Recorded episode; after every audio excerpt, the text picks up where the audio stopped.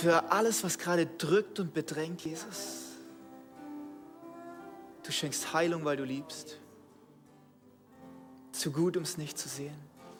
Danke, dass heute unsere Augen aufgehen und wir ein bisschen schmecken dürfen und sehen dürfen, wie gut unser Gott ist. Und Gott, wir ehren dich jetzt schon für das, was du tun wirst an Weihnachten und in den nächsten Wochen. Zu gut, um es nicht zu sehen. Zu gut, um es nicht zu sehen. Und wir halten dir ganz besonders unsere Freunde hin, Jesus. Unsere Straßen hin, Rheinfelden hin, Jesus, Tottenau hin. Wir halten dir alle, alle Städte hin und wir sagen, du bist zu gut, zu gut, zu gut. Danke, danke, danke, danke, danke. Und alle sagen zusammen Amen, Amen, Amen, Amen, Amen. Hey, danke euch. Macht richtig Spaß. Du darfst es dir wieder bequem machen. Und jetzt starten wir in was richtig Grandioses. Und die Frage ist, bist du bereit? Bist du bereit? Bist du wirklich bereit? Bist du im Chat bereit? Schreib mal einen Daumen hoch rein und dann, let's go.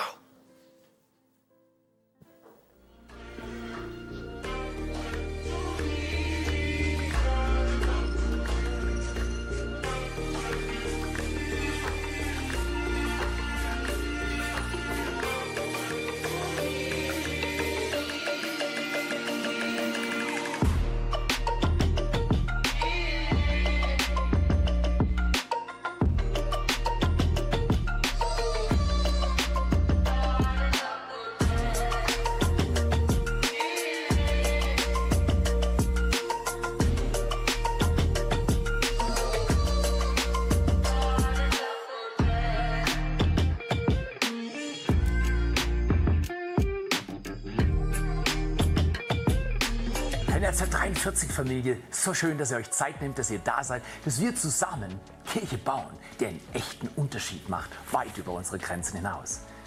Vor etwas über zehn Jahren stand ich auf staubigem Boden, hielt ein Kind in meinen Armen, habe in das Gesicht dieses kleinen, apathischen Menschleins geschaut, voller Falten, fast verhungert. Und ich höre, wie Gott zu mir spricht für den Rest deiner Tage. Setze dein Leben ein. Bewirkt, dass die Kirchen, die ihr aufbaut, einen Unterschied im Leben der Schwachen, der Hilflosen, der Armen macht. Ich möchte dir Danke sagen. Danke, dass wir seitdem Hunderten und Tausenden von Kindern helfen.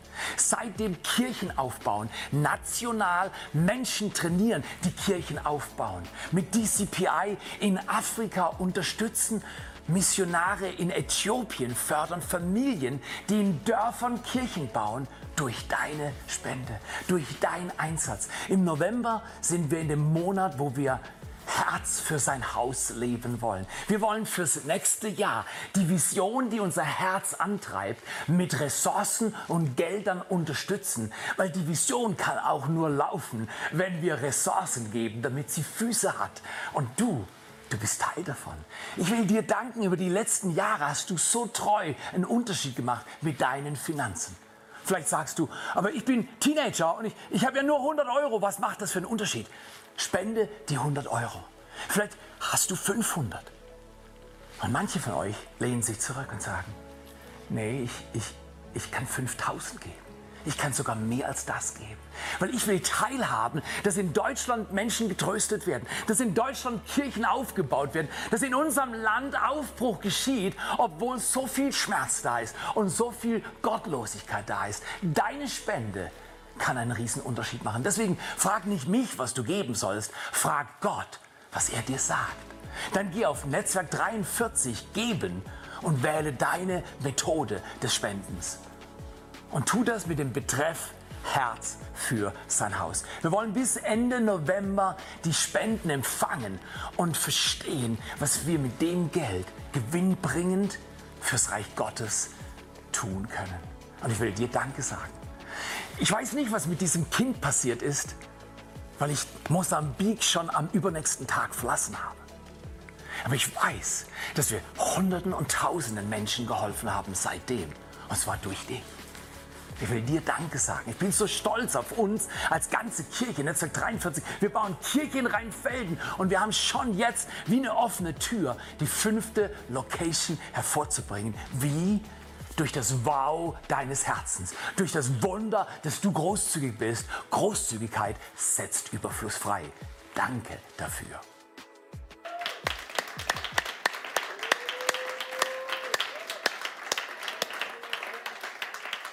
Gottes Geschenk an dich ist dein Potenzial. Dein Geschenk an Gott ist, was du daraus machst. Ich will dich heute fragen, was willst du mit deinem Leben machen, bevor du stirbst? Was willst du mit deinem Leben bauen, damit es in Ewigkeit Bestand hat? Dein Potenzial, deine Ressourcen, das Geld, deine Kraft, deine Kompetenzen sind so viel größer, als du momentan erkennst. Und wir glauben, dass dieses Herz für sein Haus Opfer, das wir jedes Jahr um diese Zeit einsammeln werden, und wir suchen ungefähr in der Hausnummer 100.000 plus Euro, um unsere Love in Action, sozial-humanitären Projekte, um die Gemeindegründungen. Wir, wir denken in der fünften Gemeindegründung und manche denken, ihr seid, ihr seid verrückt. Nein, wir sind verrückt. Von der Finsternis verrückt ins Licht.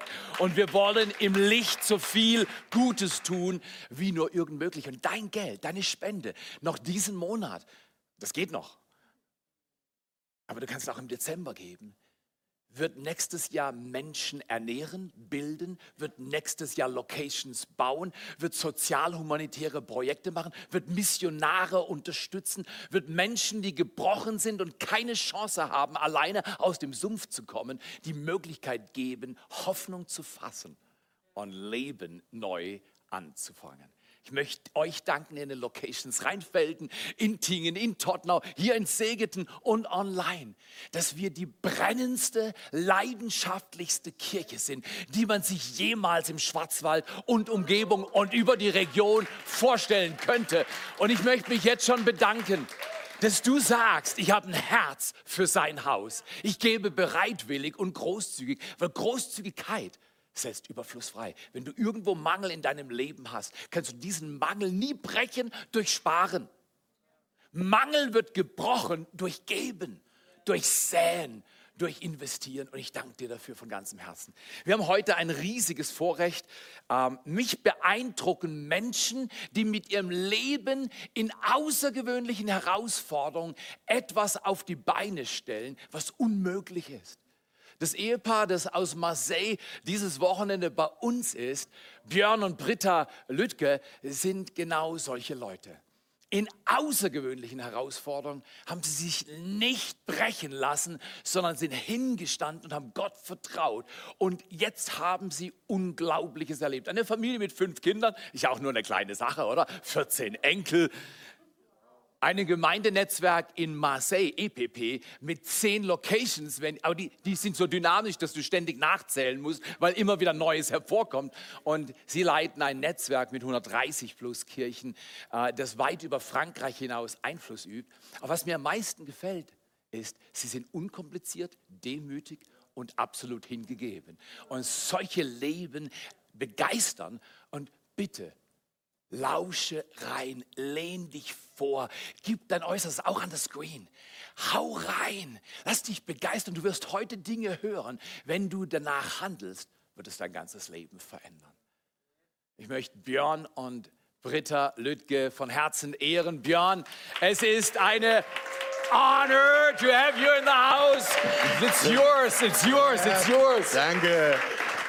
Hey, Netzwerk 43, so gut euch hier zu sehen, so gut euch in Tottenau zu sehen, so gut euch in Tingen zu sehen, so gut euch in Rheinfelden zu sehen oder beim Brunch online zu Hause. Es ist so gut da zu sein. Ich bin richtig, richtig begeistert. Britta, meine Frau, beste Frau ever, die sitzt da vorne. Wir genießen das, hier zu sein.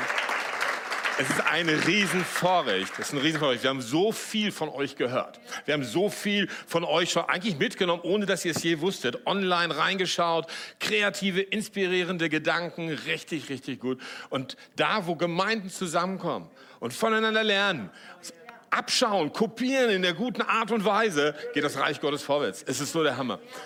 Ich muss euch eins sagen. Vor einigen Jahren kam ich in diese Gegend mal wieder, weil hier gab es einen gewissen Erik Wilhelm und Carmen Mommsen. Erik Wilhelm und Carmen Mommsen waren meine Großeltern und lebten in Görwil. Und als wir jetzt hierhin kamen, oder auch als die Einladung schon kam, dachte ich, Alter, das ist ja cool. Ich war sowas von geflasht und wir sind jetzt seit fünf Wochen in Deutschland unterwegs, sind auf dem Weg zurück nach Marseille. Aber ich sage euch, ich war sowas von nervös, hier hinzukommen. Wegen Görwil. Ja, und ich entdeckte die Namen dieser kleinen Dörfer drumherum und ich dachte, das kenne ich. Total, wirklich mega, total der Hammer. Und ich würde gerne am Anfang kurz einen Moment nehmen, bevor wir tiefer hineinschauen ins Wort. Es geht darum, gerade richtig guter Übergang, Theo, danke für die Einleitung, weil es geht darum, dass Gott etwas mit uns machen möchte. Und wisst ihr was? Das Schöne mit Gott ist, er hat Prinzipien. Prinzipien bei Gott, wir können uns darauf verlassen. Absolut darauf verlassen. Und eins dieser Prinzipien ist übrigens, wenn wir ihn bitten und ihm sagen, hey, wir sind offen, dann nimmt er das ernst. Aber es ist ein erster Schritt von unserer Seite, ihn einzuladen, weil er sich nicht einfach aufdrückt. Und ich würde gerne, dass wir kurz unsere Augen schließen und dem Heiligen Geist sagen, Heiliger Geist, danke, dass du hier bist. Herr, ich danke, dass du da bist und ich möchte mit meinem eigenen Mund und mit meinem eigenen Herzen bekennen und aussprechen jetzt, Herr, du darfst jetzt zu mir sprechen.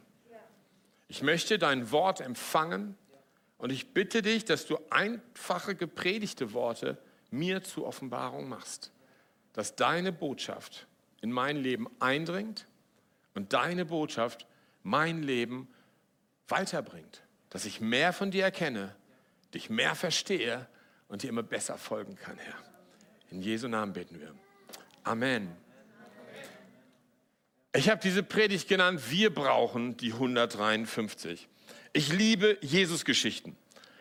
Und ich finde das so cool. Als ich, als ich junger Teenie war, da habe ich mich geöffnet für den Herrn und habe angefangen, die Bibel zu lesen. Kam in die Evangelien natürlich, kam irgendwann in der Apostelgeschichte, dachte, Wuh, die Kraft geht weiter.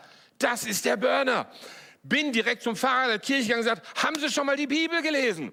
Der sagt, ja, ich bin der Pfarrer. Ich sage, super, wissen Sie, dass es da eine Apostelgeschichte gibt? Ja, weiß ich. Ist das nicht der Burner? Die Kraft geht weiter nach Jesus. Und dann guckt er mich ganz traurig an und sagt, ah Junge, es tut mir leid, dir was mitteilen zu müssen. Die Kraft gibt es nicht mehr. Das waren die apostolischen Tage. Und ich dachte damals, nee, ne? Das geht doch nicht. Wenn, wenn, wer ist denn dieser Gott, denn, wenn der seine Qualität nicht halten kann? Also wenn Menschen ihre Qualität nicht halten, verstehe ich. Aber wenn Gott seine Qualität nicht halten kann, ist ein Problem. Also habe ich mich abgedreht, abgewandt davon, bin Hulligen geworden und habe versucht, über Gewalt Anerkennung zu finden. Und irgendwann war ich bei einem Überfall und hörte eine Stimme, ich war nur mit einer Person, hörte eine Stimme, die sagte, was machst du da? Und ich wusste, es ist Gott. Plötzlich sah ich, wie böse ich war und habe das Portemonnaie, was ich geklaut hatte, dem Afrikaner in den Kopf geschmissen und gesagt, hau ab. Bin zusammengebrochen und wusste, jetzt wusste ich, okay, Apostelgeschichte lebt. Die nächste Frage war, gibt es eigentlich Christen? Gibt es irgendjemanden in der Kirche, der das glaubt? Und glaubt mir, Britta und ich haben uns kurz danach kennengelernt. Es hat lange gedauert. Es hat lange gedauert. Und ich glaube, das ist unsere größte Herausforderung, auch dass wir als Kirche, dass wir in unserem Alltag nicht sagen, der Standard wird runtergesetzt. Das Reich Gottes lässt nach weil er, es wird nicht nachlassen. Gott ist permanent auf der Suche nach Männern und Frauen wie du, wie du, wie du, wie du. Ganz egal, die einfach sagen, hey, ich glaube. Ich glaube. Wir sind auf die Bibelschule gegangen, uns ausrüsten zu lassen und haben die Bibelschule absolviert. Ich habe ein wunderbares Zertifikat, da steht nicht fähig für den geistlichen Dienst. Und später, als ich in dieser Bibelschule unterrichten durfte, wurde ich immer vorgestellt, Björn und Britta Lüttke, der lebendige Beweis, dass Glauben Unfähigkeit überwindet. Also es ist nicht die Frage, ob du dich fähig fühlst, sondern die eigentliche Frage ist, glaubst du? Und ich möchte ins Wort gucken, eine dieser crazy Geschichten von Jesus, die mich immer wieder erstaunt, steht in Johannesevangelium, in Kapitel 21. Ich möchte diese Geschichte lesen, weil es so wichtig, ist, das Wort zu lesen. Danach offenbarte Jesus sich wieder den Jüngern am See von Tiberias. Er offenbarte sich aber so. Simon, Petrus und Thomas, genannt Zwilling, und Nathanael, der von Kana in Galiläa war, und die Söhne des Zebedeus und zwei andere von seinen Jüngern waren zusammen. Simon Petrus spricht zu ihnen, ich gehe hin fischen. Sie sprechen zu ihm, ach, wir gehen mit dir. Sie gingen hinaus und stiegen in das Schiff. Und in jener Nacht fingen sie nichts. Als aber schon der frühe Morgen anbrach, stand Jesus am Ufer. Doch wussten die Jünger nicht, dass es Jesus war. Jesus spricht nun zu ihnen, Kinder, habt ihr nicht etwas zu essen? Sie antworteten ihm, nein. Er aber sprach zu ihnen, werft das Netz auf der rechten Seite des Schiffs aus und ihr werdet finden. Da warfen sie es aus und vermochten es vor der Menge der Fische nicht mehr zu ziehen. Da sagte jener Jünger, den Jesus liebte, zu Petrus, es ist der Herr. Simon Petrus nun, als er hörte, dass es der Herr sei, gürtete das Oberkleid um, denn er war nicht bekleidet, und warf sich in den See. Die anderen Jünger aber kamen mit dem Boot, denn sie waren nicht weit vom Land, sondern etwa 200 Ellen, und zogen das Netz mit den Fischen nach. Als sie nun ans Land ausstiegen, sehen sie ein Kohlenfeuer angelegt und Fisch darauf liegen und Brot. Jesus spricht zu ihnen, bringt von den Fischen her, die ihr jetzt gefangen habt. Da ging Simon Petrus hinauf und zog das Netz voller großer Fische, 153 auf das Land. Und obwohl es so viele waren, zerriss das Netz nicht. Jesus spricht zu ihnen, kommt her, frühstückt. Keiner aber von den Jüngern wagte ihn zu fragen, wer bist du? Da sie wussten, dass es der Herr war. Jesus kommt und nimmt das Brot und gibt es ihnen und ebenso den Fisch. Dies ist schon das dritte Mal, dass Jesus sich den Jüngern offenbarte, nachdem er aus den Toten auferweckt war. Was war der Kontext? Jesus war gestorben. Die, die Jünger hatten über drei Jahre herausragende Ereignisse erlebt. Waren jetzt total eingeschüchtert direkt nach der Kreuzigung. Wussten nicht, was zu tun war. Haben eine erste Begegnung mit der Realität, dass Jesus auferstanden ist und merken, das Grab ist leer. Trotzdem sperren sie sich in einen Raum ein, das kann man Kapitel kurz davor lesen in Johannes Evangelium, weil sie Angst vor den Juden hatten, also vor der Bevölkerung. Die haben gesagt, hey, wenn sie Jesus umgebracht haben, was machen die mit uns erstmal? Also eingesperrt. Und dann gibt es diese Geschichte, wo Jesus durch die geschlossene Tür einfach in den Raum reinkommt. Seine Jünger sieht, die total erschrocken sind und er sagt ihnen nur ein Wort, Shalom, Friede sei mit euch. Und dann sagt er was als zweites? Shalom, Friede sei mit euch. Und ich liebe das so, weil Jesus sieht unsere Realität. Er sieht deine Realität. Ganz egal, wie eingeschüchtert du bist, wie, wie ängstlich du bist, wie unsicher du bist, was auch immer in deinen Gedanken abgeht. Das Einzige, was Jesus zuerst mal sagt, ist Shalom. Er wird dir immer erst Shalom sagen. Weil als allererstes möchte Jesus in unserem Leben Frieden reinbringen. So, jetzt denk mal, jetzt ist das Ding ja gegessen. Alles klar. So, und jetzt kommen wir langsam zu unserer Geschichte. So, die Jünger sind also mutig, sie gehen auch wieder raus aus diesem Raum und dann kommt Petrus mit dieser genialen Idee, lass uns doch fischen gehen. Und du denkst, Petrus, alles klar, du warst mal Fischer, aber, aber Jesus ist in dein Leben gekommen. Übrigens, du bist gerade drei Jahre mit ihm rumgegangen.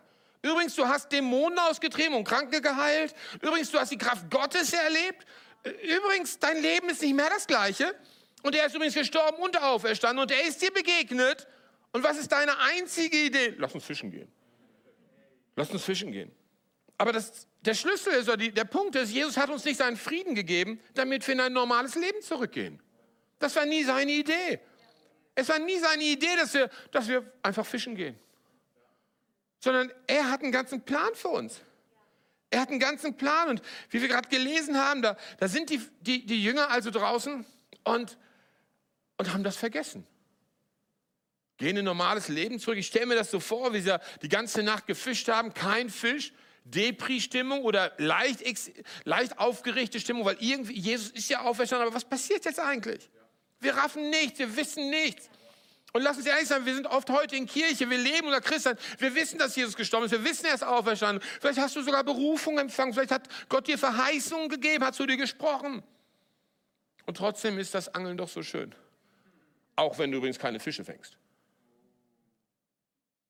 Aber Gott hat was ganz anderes. Weil Gott kommt in dieser Situation, Jesus kommt da hinan und sie kommen ans Ufer, nichts gefangen. Und Jesus weiß es und sagt, was hast du mit deinem Leben gemacht? Sag mal ganz ehrlich jetzt. Wie sieht's aus? Keine Fische. Hey, nochmal, geh raus.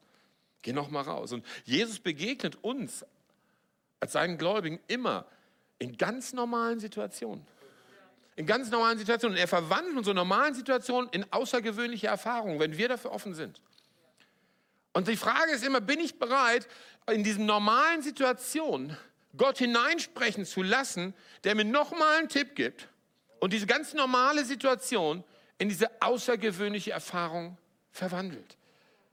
Und dann sind sie da zusammen in diesem Boot, sagen sie, machen's. Und in diesem Augenblick geschieht etwas, womit sie ja nicht gerechnet haben. Plötzlich klappt es. Aber was passierte eigentlich genau?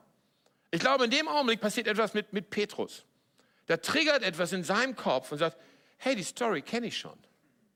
Die, die, das habe ich doch schon mal erlebt. Das, das war doch schon mal irgendwie so, weil was geschehen war, und das können wir im Lukas 5 lesen. Da gab es mal eine Anfangserfahrung mit Jesus. Und in dieser Anfangserfahrung war es eigentlich fast das Gleiche. Petrus war in seinem ganz normalen Leben, in seinem Beruf, in seinem Job. Und in diesem Beruf, in diesem Job, kommt Jesus hinein und sagt, hey, hast du was gefangen? Und der Fischer sagt, nee, habe ich nicht. Und dann sagt Jesus, mach's nochmal. Und was passiert? Riesenfischfang. Riesenfischfang. Und das ist diese Stelle, wo Jesus dann zu Petrus sagt, und du sollst nicht länger ein Fischer sein, sondern ein Menschenfischer werden. Also was Jesus, was Petrus mit den Jüngern jetzt im Boot erlebt, ist eigentlich nicht was Neues, sondern es ist eine Erinnerung.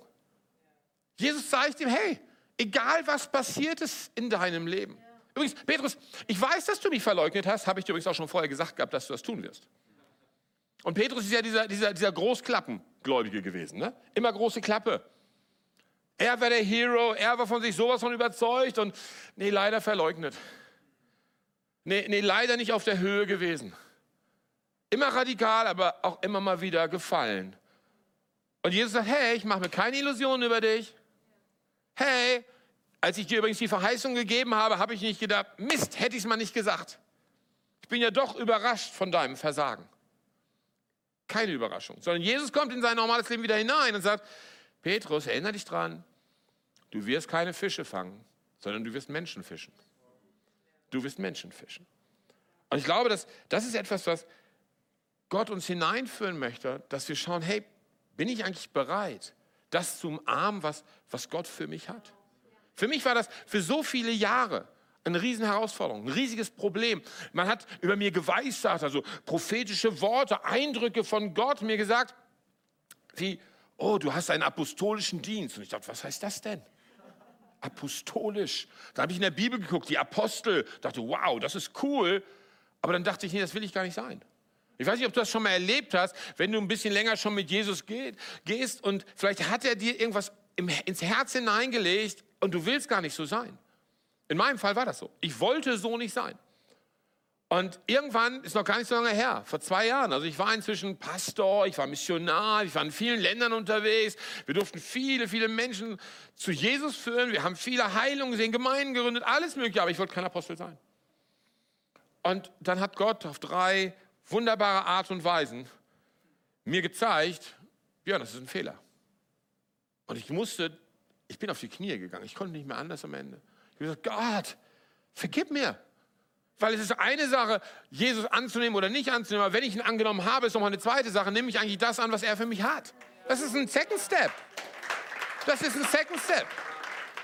Weil es ist eine Sache, aus diesem Leben herauszukommen, was, was anders war und zu erfahren, wie das Leben mit dem Heiligen Geist ist, zu erfahren, wie Jesus uns liebt, wie der Vater seine Gnade uns immer wieder zeigt. Das ist eine andere Sache, ihm dann wirklich auch zu folgen. Jesus hat das erlebt, er hat so viele Menschen gesagt, folgt mir und so viele haben auch gesagt, nee, will nicht. Ich bevorzuge das normale Leben. Aber ich möchte euch eins sagen, das ist so viel besser. Das ist so viel besser, das Leben, was er für uns vorbereitet hat. Ich hätte nie gedacht, dass, dass das Leben aus mir wird, was es heute ist. Weil ich bin ja nicht fähig für den geistlichen Dienst. Und irgendwann saßen Britta, meine Frau und ich, also saßen zusammen und sagten, gibt es irgendwie so einen roten Faden in unserem Leben? Und ich habe festgestellt, in meinem Leben gibt es einen roten Faden, keiner glaubte an mich. Schulabschluss, du wirst nie eine Fremdsprache lernen. Und dann kommt der Herr auf diese komische Idee, mich nach Frankreich zu rufen. Das ging nicht. Irgendwie, ich hatte so viele Argumente dagegen. Ich hatte so viele Argumente für ein ganz normales Leben. Aber dann hätte ich die außergewöhnlichen Erfahrungen verpasst. Dieses Leben, was, was Gott einem dann vorbereitet hat. Und ich liebe diesen Bibelvers in Römer 11, Vers 29, wo steht, denn die Gnadengaben und die Berufung Gottes sind unbereubar. Das ist so cool. Aber ich treffe so viele Menschen, so viele Gläubige, die Gnadengaben bekommen haben, die Berufungen bekommen haben und sie gereuen sich dieser. So wie Petrus es eigentlich ein bisschen vergessen hat. Fischen ist doch auch nicht so schlecht, oder? Der Herr mag das doch auch. Aber Gott hat was Besseres. Weil seine Berufung wird immer etwas in uns freisetzen, das Heil freisetzen. Er möchte, dass wir erkennen, wie treu er ist. Aber das Schöne in dieser Geschichte geht ja weiter. Ist ja nicht nur so, dass, dass Petrus plötzlich feststellt, das ist der Herr, wuh, er beruft mich immer noch, wuh, es geht weiter. Sondern er kommt zurück zum Ufer und dann sehen sie, ich dachte, wir bringen die 153 Fische zu Jesus. Aber der hat da schon ein Barbecue. Der hat da schon seinen Fisch auf seinem Feuer. Und du denkst, hey, Jesus, brauchst du meinen Dienst denn gar nicht? Und Jesus sagt, ja, eigentlich nicht. Jesus, ich habe da 153 Fische für dich. Ich habe es gebracht. Ich habe dir gedient. Ich habe dir Frucht gebracht. Und Jesus sagt, ja, aber die Frucht war eigentlich gar nicht unbedingt für mich. Weil ich weiß nicht, ob du das weißt. Jesus braucht unsere Fische nicht. Er braucht sie nicht. Weil Jesus hat alles, was er braucht. Weil Jesus ist Gott. Gott braucht nichts. Okay? Gott braucht nichts. Gott braucht nichts von Björn. Gott braucht nicht, dass, dass Björn Gemeinden gründet. Gott braucht nicht, dass Björn in der, und Britta in der Welt rumreisen. Gott braucht nicht, dass, dass wir mit Kranken halten. Das braucht Gott nicht. Aber wisst ihr, wer das braucht? Ich brauche das. Ich brauche das. Warum? Weil, weil ich brauche die Glaubenswerke. Damit mein Glauben ständig in Gang ist, muss ich immer wieder das Benzin des Glaubenswerks hineinfüllen. Und wenn ich dann sehe, wie Gott wirkt durch mich, wuh, Burner, dann will ich noch mehr. Dann will ich nicht aufhören. Und dann gibt es diesen Kontext. Jesus braucht also meine Fische nicht, okay? Er braucht also nicht die Wunder, die ich dachte, die ich für ihn tue.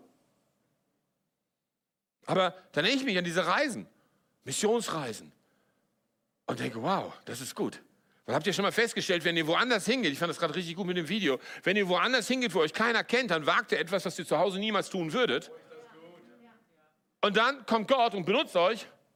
Und ihr sagt, wow, das geht ja da, geht das vielleicht auch zu Hause? Und dann wagst du es mal auch zu Hause und du stellst fest, das klappt. Das klappt. Das klappt, das ist gut. Also nehme ich Gottes Berufung an. Aber die Geschichte sagt uns ja noch mehr. Die Geschichte sagt uns, dass diese sieben Männer, diese sieben Jünger Jesu gemeinsam in diesem Boot sitzen. Und das war ja schon eine crazy Truppe, ne? Wenn ich das so anguckt, der, der Simon, die Großschnauze, so geht gar nicht. Immer große Klappe. Kennt ihr so, so Menschen, wenn ihr mit denen zusammen seid, die haben immer eine große Klappe? Ja, und du denkst, oh, warum muss ich jetzt auch gerechnet mit dem im Boot sitzen? Ja, der hat auf alles eine Antwort. Der weiß immer, wo es lang geht. Aber wenn es an uns Eingemachte geht, dann hat er Schiss. Wenn es um Bekennen geht, macht er nicht mit. Aber er hat sich ja eine gute Begleitung ausgesucht. Da war ja noch Thomas. Thomas war so der Jünger, der an, an allem zweifelte. Also ihr müsst euch das so vorstellen, dass der eine Mann der sagt, oh, wir schaffen alles, wir erobern die Welt. Und der andere sagt, bist du dir da wirklich so sicher? Ich weiß nicht. Muss es wirklich so extrem sein? Und daneben sitzt Nathanael, der Intellektuelle, und hat immer eine akademische Frage. Ja, aber das könnten wir nur machen, wenn wir das Gesetz des Sohns so anwenden. Und denkst, nee, ein Zweifler, ein Großmaul und ein Intellektueller. Und daneben ist noch Johannes, der ständig lächelnd, selig lächelnde Mensch, der immer in Jesus verliebt ist. Ist doch alles halb so wild. Nathanael, das musst du nicht verstehen. Thomas, hör mal auf der Herr liebt uns. Das reicht doch, oder? Ist das nicht schön? Und du denkst, was für eine Truppe! Und daneben sitzt noch Jakobus, der Donnersohn, der immer draufhauen will der am liebsten Feuer vom Himmel fallen sehen möchte, damit die Sünder verbrannt werden. Und du denkst, nee, das passt doch gar nicht. Und das Schöne an der Geschichte ist, die zwei anderen Jünger werden nicht mal erwähnt. Ich denke nur, oh Mann, was für eine Gurkentruppe. Und wisst ihr was? Die, der Herr nennt diese Gurkentruppe Gemeinde. ist das nicht der Hammer? ist das nicht der Hammer? Weil irgendwo finden wir uns total wieder. Der eine denkt, ich bin eigentlich eine Großklappe, der andere ist ständig verliebt und der andere ständig am Zweifeln. Der eine möchte erst gar nicht bekannt werden und der andere ist mehr als bekannt, weil er immer was zu sagen hat.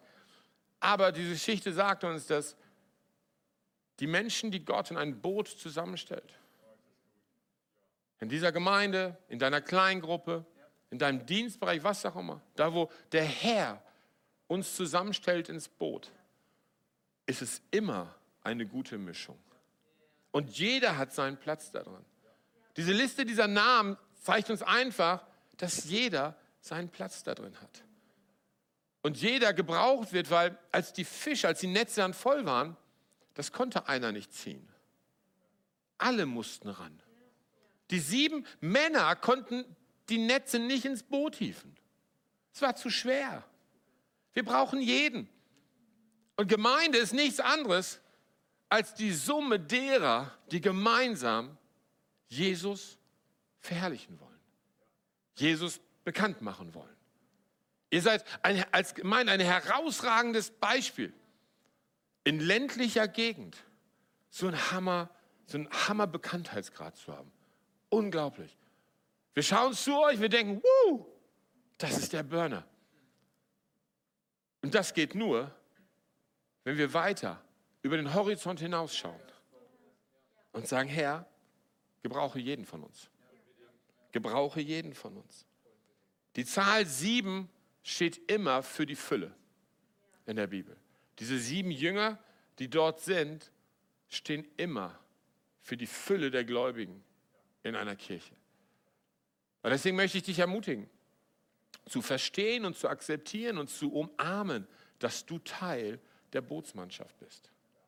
Das zu umarmen, dass du eine Rolle zu spielen, spielst und zu spielen hast, weil Gott das sich so sehr wünscht, weil er dir eine Persönlichkeit gegeben hat, die einzigartig ist, mit Begabungen, die einzigartig sind, mit einer Geschichte, die einzigartig ist. Und du denkst vielleicht, was habe ich schon zu geben? Ist ganz einfach. Die Kraft, die notwendig ist, 153 Fische ins Netz zu bekommen. Wofür stehen die 153 Fische eigentlich? Ich habe ziemlich herumgeguckt und Bibelkommentare und alles Mögliche nachgeschaut.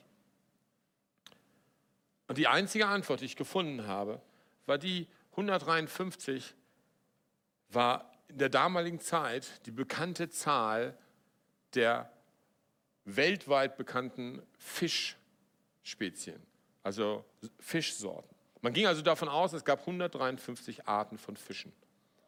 Und die Message, die wir dahinter sehen, ist, dass Gott die Fülle seiner Gemeinde, die gesamte Kirche, dazu gebrauchen möchte, die Fülle der Völker zu erreichen. Die Fülle der Völker zu erreichen. Und deswegen ist jeder von uns so wichtig.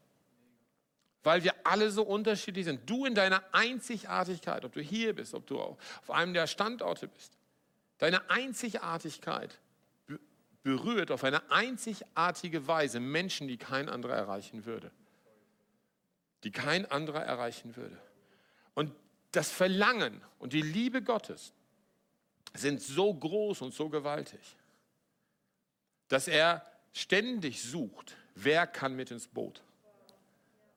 Damit alle die, die im Boot zusammen sind, hinausgehen und diese Challenge, die Herausforderung annehmen, die Fülle der Völker zu erreichen. Und wir lesen in der Bibel, in der, in der Apostelgeschichte, dass Gott uns beruft, Zeugen zu sein in der Lokalität, in der Region, national und international. Übrigens, das hat er nicht als Berufung der Kirche gegeben. Das hat er als Berufung jedes, jeden Einzelnen gegeben. Und ich möchte dich herausfordern und ermutigen, das mal im Gebet zu bewirken. Gott, wie könntest du mich in der Lokalität gebrauchen? Das, ist, das haben wir auch gerade gehört in dem Interview. Licht zu sein. Aber wie könnte Gott dich gebrauchen in der Region? Oder vielleicht in ganz Deutschland? Wow. Wir haben von DCPI-Schulungen gehört, Gemeindegründerschulungen. Wie würde das international gehen? Wir angefangen haben mit EPP, unserer Gemeinde, Église Protestant Le Panier, nach einem, nach, einem, nach, einem, nach einem Zusammenbruch einer ersten Gemeinde, haben wir gesagt, wir bauen nie wieder eine Gemeinde. Nie wieder. Sondern wir starten eine Gemeindegründungsbewegung. Niemals nur eine Sache, weil das ist traumatisch, wenn eine Sache stirbt. Aber wenn eine Bewegung da ist, da werden ab und zu mal welche sterben. Aber da ist so viel Dynamik. So viel Dynamik. Also haben wir das umarmt. Und es gibt ein ganz einfaches Prinzip. Ich habe mir gesagt, wenn ich wirklich diese vier Dimensionen leben möchte, die Gott uns aufträgt, dann geht es nur, indem ich immer Ja sage. Immer Ja sage. Du kommst auf uns zu und du sagst, hey Björn, ich möchte Gemeinde bauen. Kannst du mal darüber beten? Ja. Kannst du mir helfen? Ja. Wir sagen immer ja. Egal wo. Am Freitag fliegen wir nach Guadeloupe. Wir haben Campus in der Karibik. Da sagst du, das ist einfach. Reach the beach, come on. Ja. Aber wie, wie fing das an? Können wir Gemeinde bauen? Ja. Warum beten wir vorher nicht? Weil Gott will immer Gemeinden bauen. Immer bauen. Gott will immer neue Kleingruppen sehen. Immer ja. Immer ja. Wenn du dann einmal Ja gesagt hast, das ist das Problem. Dann fängt das Problem an und dann solltest du beten. Bete nicht vorher, bete danach. Ja, weil dann brauchst du Gottes Hilfe, dass du das schaffst.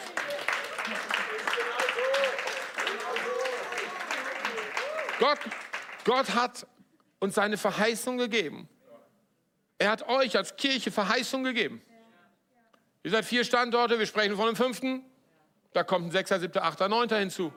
Dann kommt langsam Bewegung da rein. Aber erst langsam. Und dann wird es immer schneller. Und wisst ihr, was das Schöne ist? Dafür brauchen wir Ja-Sager. Ja-Sager, die sagen, ja Gott, ja Gott, dein Plan. Ja Gott, ich bin im Boot.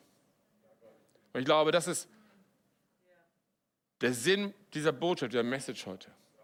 Diese persönliche Entscheidung für dich, da wo du bist, hier in Segeten, in Tottenau, in Rheinfelden, in Tingen, zu Hause, online.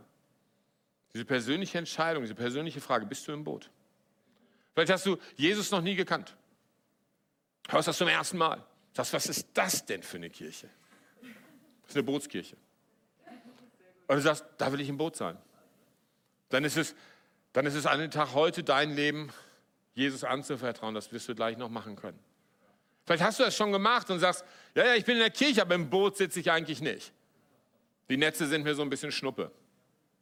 Ich genieße das hier. Ich habe Freunde gefunden. Ich erlebe den Herrn. Das ist ganz toll. Das ist das, was ich mir gewünscht habe. Aber, aber das mit dem Netze einziehen, hm, weiß noch nicht. Sei im Boot, damit wir die Netze einziehen können. Sei im Boot, damit aus vier Campussen, Standorten ganz, ganz viele werden. Eine Bewegung, die nicht nur in der Region, sondern in der ganzen Nation sichtbar wird. Eine Bewegung, die in andere Länder überschwappt. Weil das ist das, was Gott euch geben möchte. Vielleicht können wir unsere Augen schließen. Und ich möchte dich wirklich einladen, hier in Segeten oder auf einem der Standorte. Bewege diese Worte kurz in deinem Herzen. Vielleicht bist du in einem ganz normalen Leben, bist am Fischen, erfreust dich des Guten, schönen Lebens. Und heute sagt Jesus dir, hey, ja, aber du bist im Boot. Bist du bereit, in diesem Boot mit Hand anzulegen? Hand anzulegen, dass wir die Vollzahl der Menschen, die Gott vorbereitet hat für diese Kirchen, für diese Standorte, in seine Gegenwart ziehen können. Bist du bereit zu sagen, hier bin ich, Herr? I'm in the boat. Ich bin im Boot. Ich bin in. Und dann all in. Und wenn dich das betrifft, wenn du sagst, das möchte ich, kann ich dich bitten, ob das hier ist oder auf einem der Standorte oder sogar zu Hause, als Zeichen vor Gott, deine Hand zu heben. Wenn du sagst, ich muss heute diese Entscheidung treffen, das will ich. Ich will das festmachen. Ja, danke, danke, danke, ja. Und da, wo ihr seid und eure Hand hebt, könnt ihr, die ihr Hand gehoben habt, könnt ihr kurz aufstehen. Ich würde gerne für euch beten. Das hier ist in Tingen, bitte steht auf. Rheinfelden, bitte steht auf. Dortnau, bitte steht auf. All in. Herr, wir wollen das volle Netz einziehen. Wir wollen dich bitten, dass du unsere normalen Situationen nimmst und in außergewöhnliche Erfahrungen verwandelst. Herr, wir sehnen uns danach. Und so, Heiliger Geist, lade ich dich jetzt ein. Ich danke dir für jeden Einzelnen hier, für jeden Einzelnen auf den Standorten.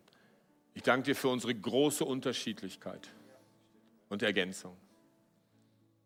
Ich danke dir, dass du für uns Netze vorbereitet hast und uns sagst, werft sie aus. Werft sie aus. Ich danke dir, dass du sie füllen wirst für jeden Einzelnen von uns.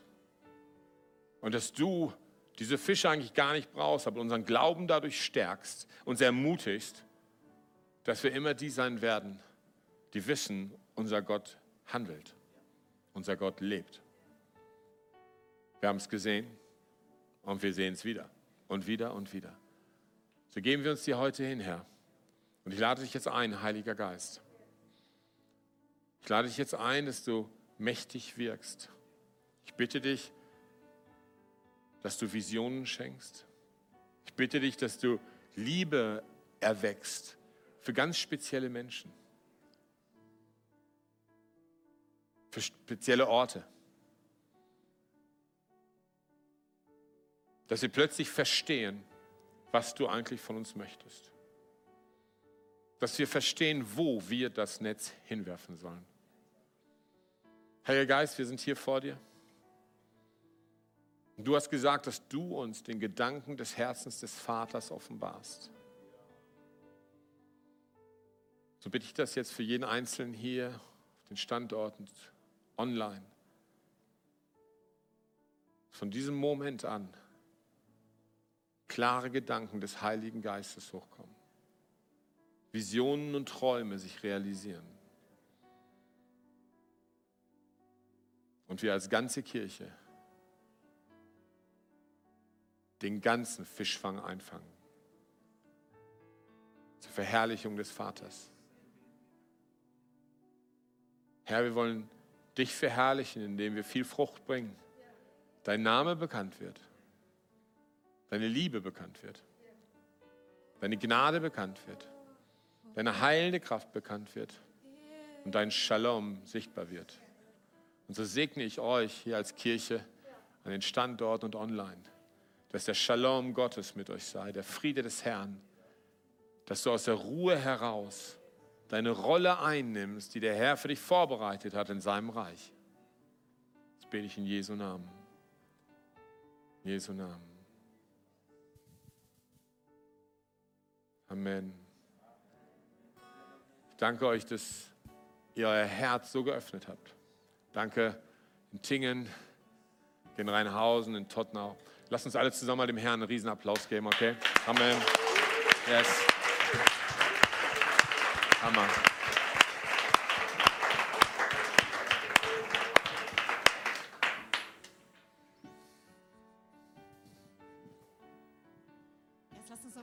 Zusammen singen. Zu sehen, hey, unser Gott, er verwandelt Gräber in Gärten. Und das ist, wer er ist, und das ist, was er tun kann. Lass uns nochmal ehren und ihn groß machen.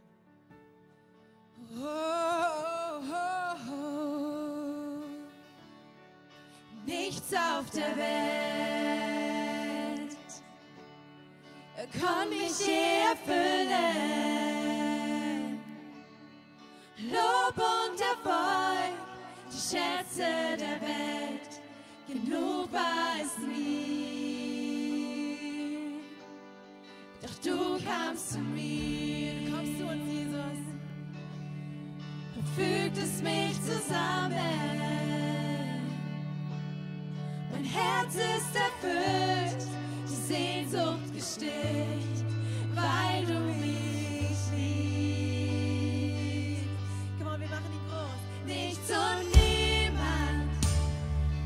besser als du. Nichts und niemand ist besser als du. Nichts und niemand ist besser als,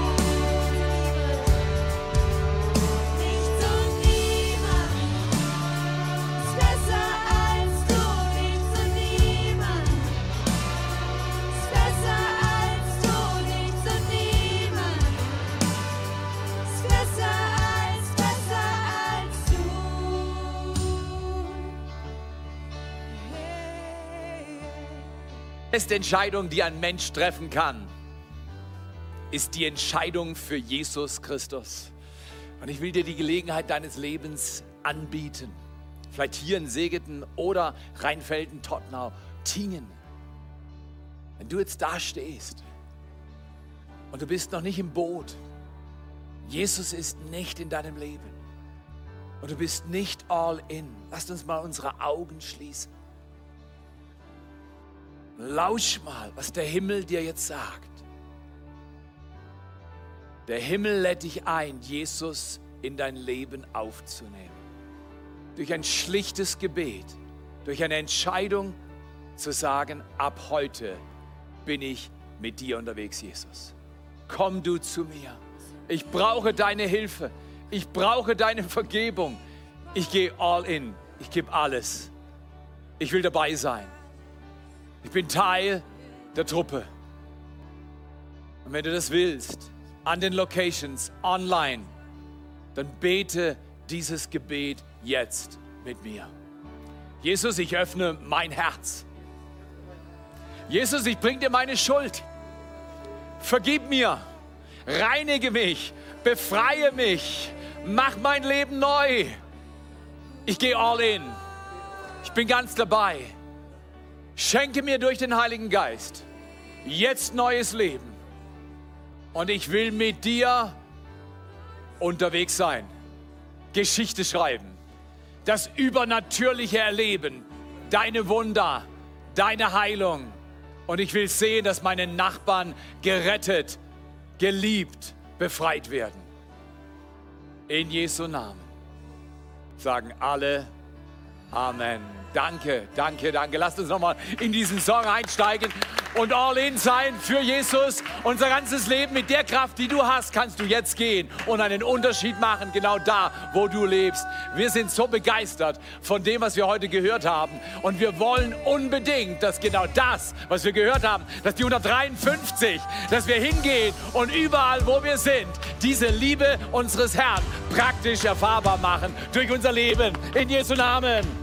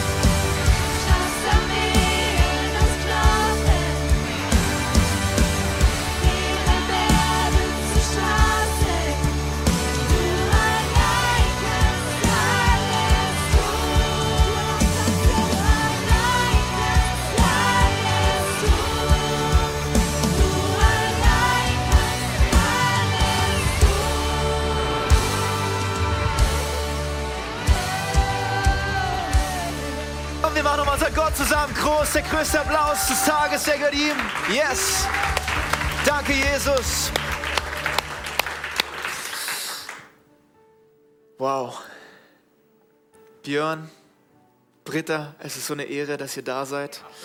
Ihr habt uns so ermutigt und ich glaube, das war heute nur so ein Same und ich glaube, der wird richtig aufgehen. Danke, danke, danke, wirklich, wirklich, wirklich bewegen. Können wir Ihnen nochmal zusammen Dankeschön sagen?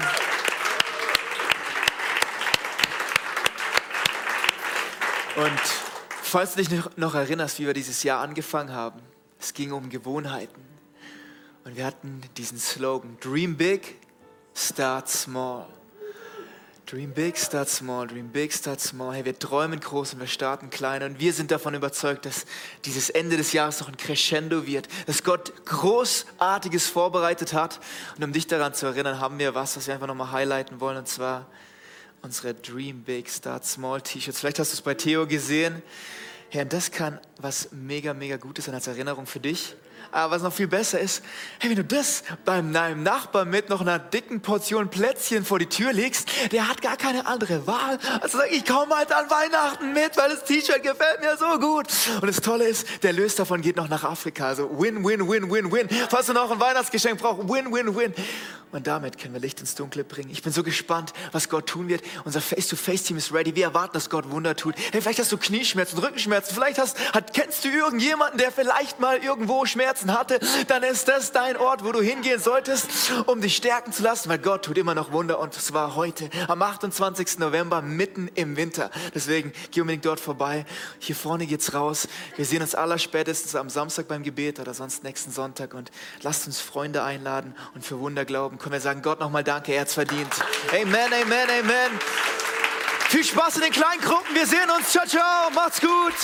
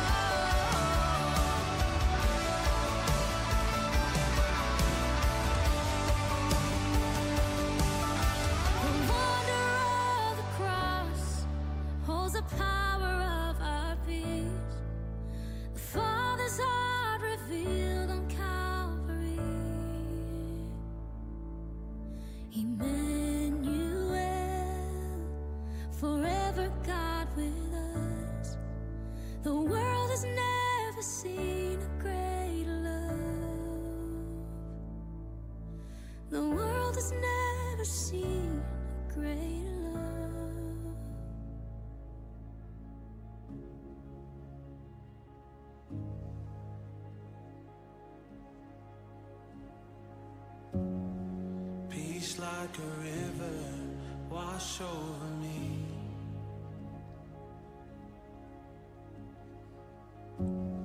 Immerse me in water as deep as the sea.